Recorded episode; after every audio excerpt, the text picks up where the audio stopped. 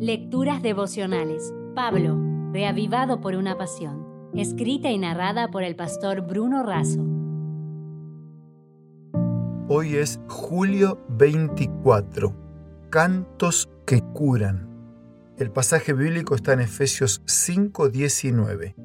Hablando entre vosotros con salmos, con himnos y cánticos espirituales, cantando y alabando al Señor en vuestros corazones. Como cualquier madre, cuando Karen supo que estaba embarazada, hizo todo lo posible para ayudar a su otro hijo, Michael, de tres años, a prepararse para la llegada de la hermanita. Su hijito todos los días le cantaba cerca de la barriga de su mamá. Por eso, Michael ya amaba a su hermanita antes de nacer.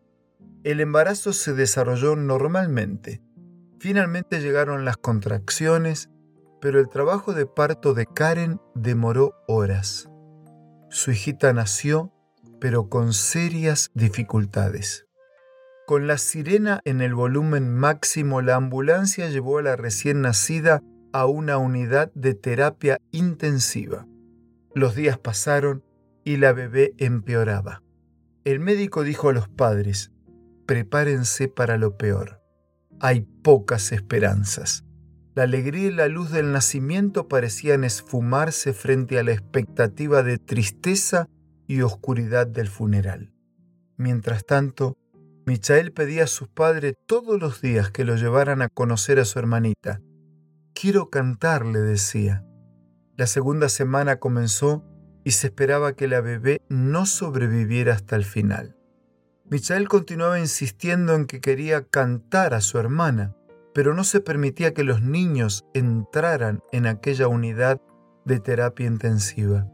Sin embargo, Karen decidió llevar a Michael al hospital de cualquier manera.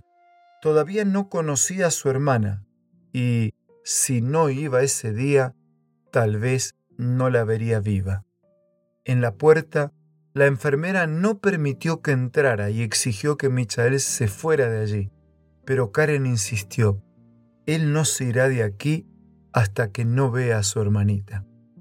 Finalmente ingresó, y mientras Michael cantaba, la respiración difícil de la bebé se fue haciendo suave.